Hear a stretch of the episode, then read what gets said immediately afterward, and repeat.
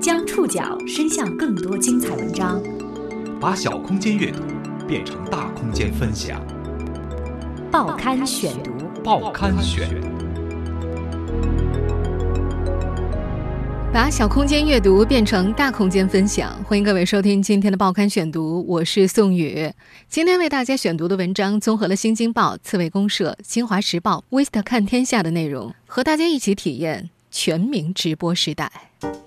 安全套生产厂家杜蕾斯在玩网络直播，娱乐明星刘涛在玩直播，网络大 V 罗振宇在玩直播，就连你家隔壁的老王也在直播。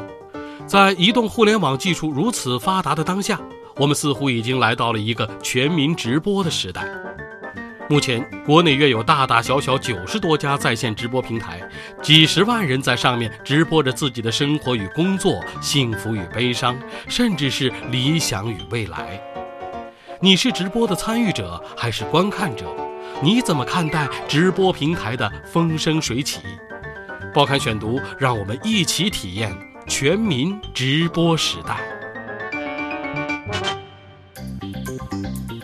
四月二十六号晚上，专注新媒体营销的杜蕾斯又搞出了一个大动静，找一百名情侣干一件不可描述的事情。这场百人产品体验活动在 B 站、乐视、优酷等六家直播平台进行在线直播。从最开始的“北京大雨，鞋子套、避孕套可以避雨”的借势营销。到光大乌龙指事件的“光大是不行的”，杜蕾斯一次又一次刷新了人们对广告营销的认知。有这样的前科，此次视频直播的新花样自然会吸引不少人的眼球。据说全网共有几百万人同时在线观看。但是，这次营销活动却没有像从前一样备受好评，不看的人骂他低俗，看过的人骂他骗人。从当天晚上二十一点直播开始，围观者就觉得自己似乎是推开了精神病院的大门。一百名情侣穿着白色的睡袍坐在病床边上，在直播的三个小时里，这一百名情侣不只干了一件事儿，他们干的事儿太多了：搬床、换睡袍、接受采访、跳广播体操、吃香蕉。他们还在温馨的环境下安静地躺了半个小时。然后，屏幕镜头的巨大仪器放出了一朵同样巨大的蘑菇云，像是升腾的毒气一样。然后，就没有然后了。网友们的吐槽更是铺天盖地，这就是一个比电影还长的广告吗？几百万在线观看这场直播的朋友内心的阴影面积已经无法估算。今天在这儿，我们不去评价杜蕾斯的这次营销，我们更想知道的是，为什么这么多人会上当？加拿大社会评论家霍尔涅茨维奇曾经提出了“窥视文化”的概念，意思是说，很多人乐于描写和展示自己生活中的一些细节，然后其他人在阅读或者观看这些东西的时候，会给自己带来满足和乐趣。近两年来，在国内风生水起的在线直播平台，解决了人们窥私猎奇的需求。通过这些平台，有这种需求的人终于可以光明正大的去偷窥一个陌生人的生活了。即便直播的内容就是普普通通的日常生活，大家却也能够看得津津有味儿。在现代快节奏的生活下，人们每天都沉浸在琐碎繁杂、困境烦扰之下。在线视频直播这种轻松的娱乐消遣，或者无厘头，或者神经质，或者大尺度，都可以帮助人们疏解一部分现实生活的压力。另外，在线视频直播还是消耗无聊时间的绝佳方案。知名网络大 V 何菜头曾经说过。性是第一生产力，无聊是第二生产力，免费是第三生产力。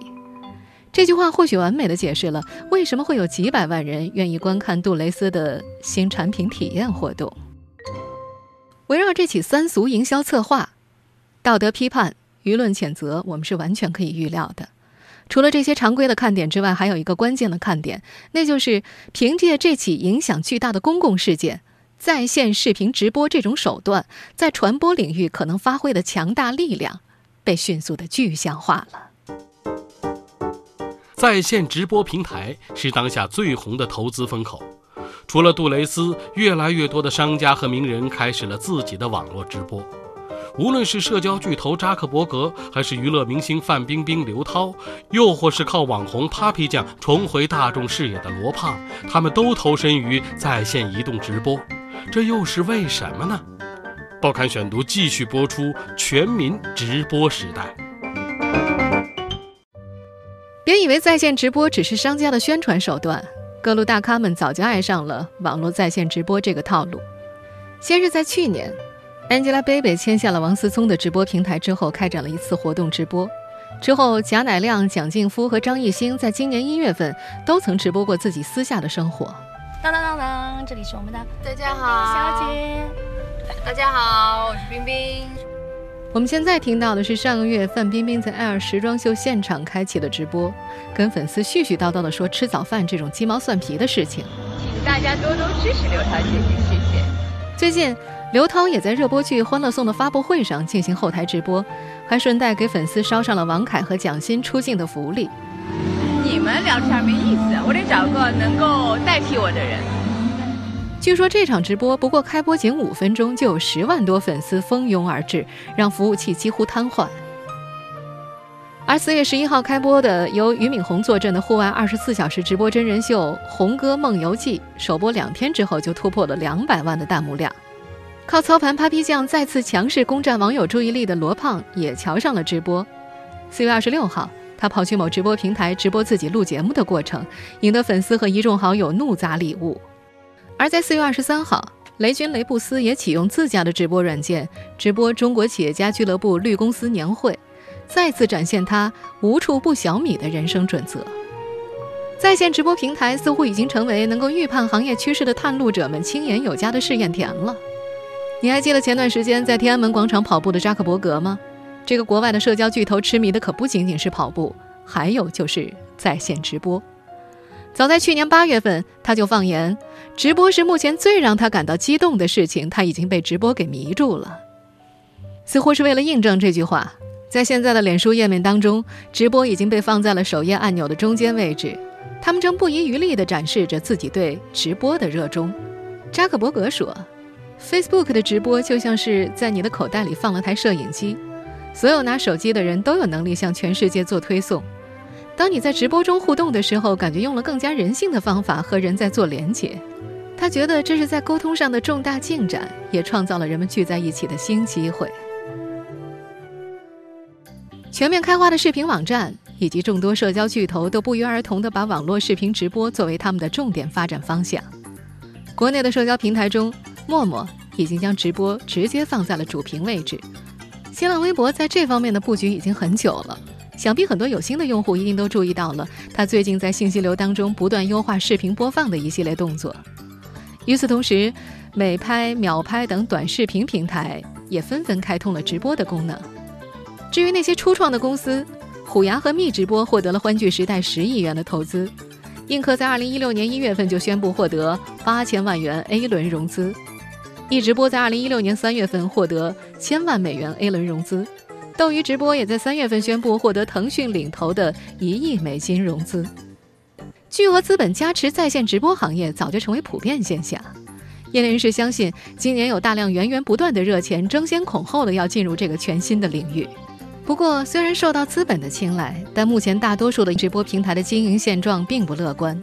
一些主要的游戏直播平台还处于普遍亏损的状态，比如虎牙直播，二零一五年全年的营收大约是三点五八亿。全年投入按照官方口径大约是七个亿，而映客、花椒等移动直播类平台在二零一五年的市场上基本是空白的，除了处在头部的映客之外，大多都处于亏损状态。进入二零一六年之后，直播平台的亏损状态还在持续，带宽成本虽然稳定，但是主播成本仍然在不断的攀升。预计在相当长的一段时间之内，直播平台的亏损状态是不会改变的。但是。亏损的状态并不影响其潜在市场巨大的事实。移动视频平台的兴起背后是移动宽带 4G 快速普及，名人和网红在视频直播平台的集中爆发，只是我们这个全民直播时代的一个剪影。在在线视频直播门槛如此低浅的当下，甚至隔壁老王都能摇身一变成为网络主播。报刊选读继续播出全民直播时代。虽然国内外的手机移动直播平台大多都处在刚起步的阶段，但在过去的一两年内，我国在线直播 APP 的发展却无比迅猛，截止目前，已如雨后春笋般涌现出九十多家直播平台。在粉丝效应的带动之下，不少直播平台的用户数呈爆发式增长。根据不完全统计，截止到今年二月十八号，直播平台斗鱼 TV 的在线人数超过一千万家，战旗 TV 的在线人数大约五百万家，龙珠在线人数大约四百万家，虎牙在线人数大约一百万家。上海某文化发展公司的总裁郑毅表示：“直播技术啊，白菜价了。以往呢，电视台掌握着直播技术。”台里的主持人就是明星，而现在人人都可以成为一个电视台，做自己擅长领域的主持人。不仅如此，这些直播平台的门槛太低了，它甚至不需要极具创意的内容构思，也不需要专业炫技的剪辑手段，你只需要一台电脑或者一部手机。即使你没有太多的专业技能，但只需要具备一些个人特色，比如颜值够不够极端，无论是美还是丑。会讲点故事，就有机会圈粉。如此低廉的门槛，也吸引了越来越多的年轻人加入其间。根据中国传媒大学校电视台的一项调查显示，中国传媒大学的在校大学生当中，有超过三成的学生对直播平台很感兴趣，其中有接近百分之二十五的学生参与过直播的发布。不仅是在校的学生，普通人也越来越多的加入其间。前些天，我还听一位快递小哥说，他在某移动直播平台上用手机直播自己送快递，居然真的有人在线观看。这个世界上，有太多的籍籍无名者，每一个平凡的普通人心里都有获得旁人关注和认同的渴望，这恰恰就是马斯洛需求里所说的实现尊重和自我超越的需求。在节目当中，我曾多次跟大家提到马斯洛需求层次理论。根据这个理论，人类有五层需求，分别是生理、安全、社交、尊重和自我实现需求。当基本的生理和安全需求被满足之后，人们就需要认同和被尊重。在当下社会，当有几十万人通过上述这些平台直播着自己的生活、工作、幸福与悲伤，甚至是理想和未来的时候，我们似乎已经真的来到了一个全民皆主播的时代了。当然，虽然人人都可能成为网络主播，但并不代表人人都能成为当红网络主播。如今，国内大多数网络直播平台依然被美女和秀场占领，这是一场充满着青春、金钱、情色与控制的新游戏。报刊选读继续播出：全民直播时代。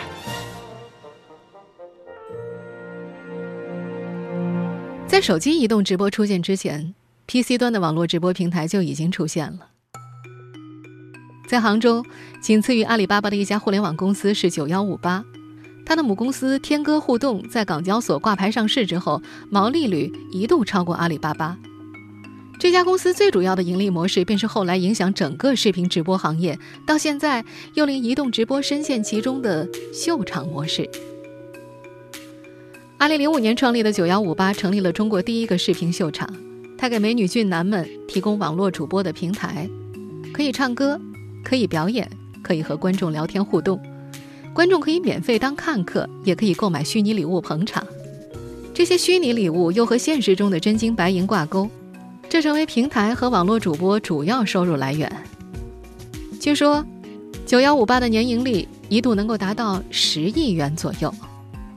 看到九幺五八的成功。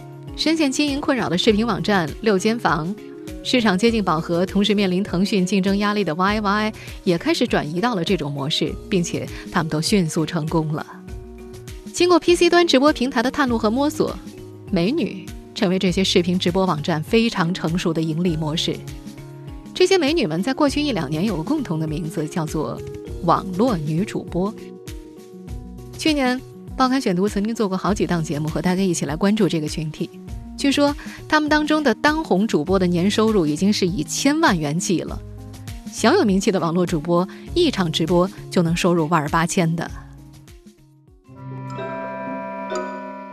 二月二十二号，在某直播平台上，两个美女主播开始较劲儿了，他们呼唤网友，尤其是那些土豪网友，给自己送礼物，礼物越多。他们就展示越劲爆的内容，两个人开始比着脱衣服，言语动作上极尽挑逗，氛围果然火爆了起来。很多网友纷纷涌入这两个直播间。在视频直播行业兴起的早期，这种现象曾经频繁出现在各个平台上。一位在某直播平台做网络主播的吉林女孩婷婷说：“都知道什么低俗啊，但是说真的，你要不露，没人看呢。吸引人最快方式就是露。你唱歌，哼。”说到这儿的时候，这个姑娘的嘴一撇，露出了不屑的表情。实际上，荷尔蒙一直是这个圈子圈粉的主要动力。犯罪嫌疑人供述啊，自去年以来流窜这个历下、历城、市中、天桥。呃，砸汽车玻璃、盗窃车内物品作案一百余起。我们现在听到的是山东一家媒体的报道。这则新闻说的是一位曹姓保安盗窃车辆财物百余起，涉案价值超过十万多元。而这位保安的生活极其节俭，每天只吃一袋方便面，赃款主要是用来打赏女主播的。犯罪嫌疑人曹某通过 YY YY 直播网站向这个 YY 的主播们，嗯，赠送虚拟礼物。这个总价值大约得有两三万元左右。任何一家网络直播平台都不乏土豪观众，为喜爱的网络主播一掷千金。根据知情人透露，几乎每一家直播平台都有一本土豪观众名册，逢年过节的时候会送些礼物，想方设法的留住他们。从澳洲留学归来的八零后刘海滨，如今运营着两家网络主播公会。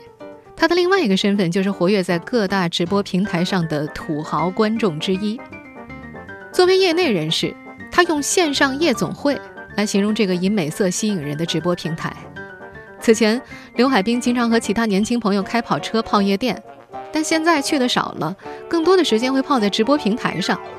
他表示，在夜店可能一晚上能和十几个人玩，不能一次一百人吧，一杯酒就把他给喝倒了。但是在线上，他觉得可以更方便地做出选择。目前，在国内众多的在线移动直播平台上，除了以游戏直播为主要业务的斗鱼、熊猫 TV 等平台之外，大多数平台的首页仍然以美女为主，言语行动间尺度常常很大。在苹果的应用商店里，新晋移动直播 APP 映客和花椒的级别还是被列为您必须年满十七周岁才能够下载此 APP。两个应用的警示里也都包含偶尔轻微的色情内容或裸露，频繁强烈的成人性暗示题材。当然，美色消费、荷尔蒙之风蔓延的背后，危险的信号也频频出现。先是王思聪参与投资的时期，因为涉黄被应用商店下架；后来斗鱼直播平台上也出现了直播造人、露点等淫秽事件，这引起了监管部门的注意。四月十四号。文化部公布了一批被查处的互联网直播平台。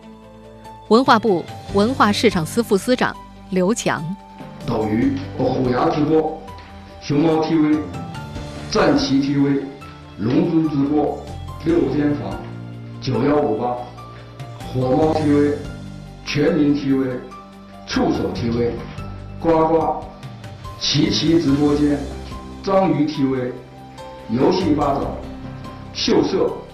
风云直播、六九秀、百家秀等十九家企业。上述互联网直播平台因为涉嫌提供宣扬淫秽、暴力、教唆犯罪等内容的互联网文化产品，被列入查处名单。上述呢十九家被列入查处名单的网络直播平台，违规事实清楚，证据充分。文化部已部署相关地区文化市场综合执法机构。对涉案企业依法进行查处，在查处之后，我们将及时向社会公布查处的结果。文化部已部署相关执法机构查处涉案企业，将及时公布处罚结果。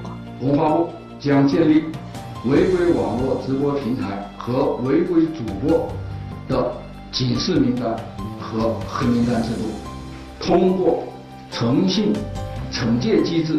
约束网络直播平台和主播的行为，加强自律。而就在我们节目一开头所说的杜蕾斯打擦边球结束的第二天中午，全国扫黄打非办公室官方微博也表示，全国扫黄打非办公室高度关注网络直播平台低俗营销、软色情广告等打法律擦边球的行为。扫黄打非办表示，近期多家网络直播平台因为传播淫秽色情信息被文化执法部门立案查处。未来互联网企业要切实承担主体责任，坚决抵制不良内容，共同营造良好的网络文化环境。全国扫黄打非办公室负责人呼吁社会各界和广大群众积极参与和支持扫黄打非工作。一旦发现涉黄涉非违法行为，立即通过全国扫黄打非办公室举报中心电话幺二三九零。或中国扫黄打非网扫黄打非微信举报。虽然目前国内的网络直播平台仍然被美女和秀场占领，但乐观来看，它确实提供了新的机会和可能性。网络直播的未来到底在哪里？报刊选读继续播出：全民直播时代。网络视频直播来势汹汹，迅速壮大。面对这个新生事物。引领和规范远远比批判和谴责来得重要和急迫。那么，未来网络直播的出路到底在哪儿呢？与搭着简易直播设备的主播房直播2.0时代不同，如今的网络直播已经进入了随走、随看、随播的3.0移动视频直播时代。这种直播方式带着天然的社交属性，人们乐观地预计，在未来，直播或许会不可避免地成为社交平台的标配。在国内的各色平台上，关于网络直播的各种尝试已经开始。四月六号下午，花椒直播的用户陈汉来到了北京和颐酒店。一天前，微博网友弯弯在网上曝光了在这家酒店遭到陌生男子挟持殴打一事，引爆网络。当时陈汉正在北京出差，他就赶到这家酒店探访。依照以往的经验，他可以拍照发微博、发朋友圈，或者是拍个视频发到视频网站。但是那一天，他直接打开了手机里的花椒 APP，开始做现场直播了。花椒的内容监控部门很快发现了这条直播，迅速做了推荐。根据这家 APP 的数据显示，最终有十一万人观看了陈汉的直播。观众有疑问可以随时提问，陈汉看到之后也会当即解答。在腾讯新闻资讯部视频资讯中心的总监孟田芳看来，这类直播是传统媒体暂时无法做到的。他原本在央视做直播新闻，但是很快就被网络平台上的直播方式吸引了。在他看来，网络直播有很多天然的优势，它的时长是不受限制的。比方说，AlphaGo 跟李世石的围棋比赛，五天比赛，每一场比赛都是四五个小时，传统媒体显然无法全程跟进，而直播平台就可以一直直播下去。传统媒体和移动直播平台之间的合作也在加强。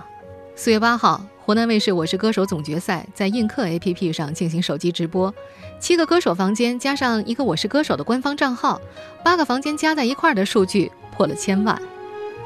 腾讯视频资讯中心也策划了一些活动，他们得知日本只为一名中学生特别留下的车站即将关闭，就联系拍客做了一场直播，最后据说有一百万名网友观看了这场直播。还有前段时间我们在节目当中为大家说过的那场著名的断网七乘二十四小时的黑镜实验，虽然形式大于内容，但也吸引了近两百万人在线观看。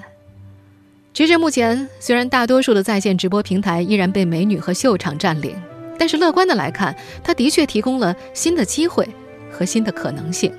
在腾讯新闻资讯部视频资讯中心总监孟田芳看来。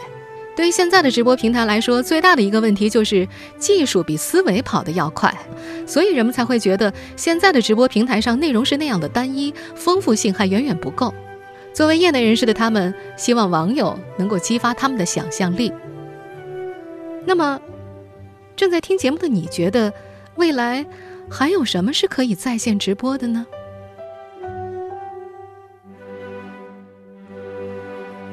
听众朋友。以上您收听的是《报刊选读》全民直播时代，我是宋宇，感谢各位的收听。今天节目内容综合了《新京报》、刺猬公社、《京华时报》、维斯塔看天下的内容。收听节目复播，您可以关注《报刊选读》的公众微信号，我们的微信号码是《报刊选读》拼音全拼，或者登录在南京 APP、喜马拉雅 FM、网易云音乐。我们下次节目时间再见。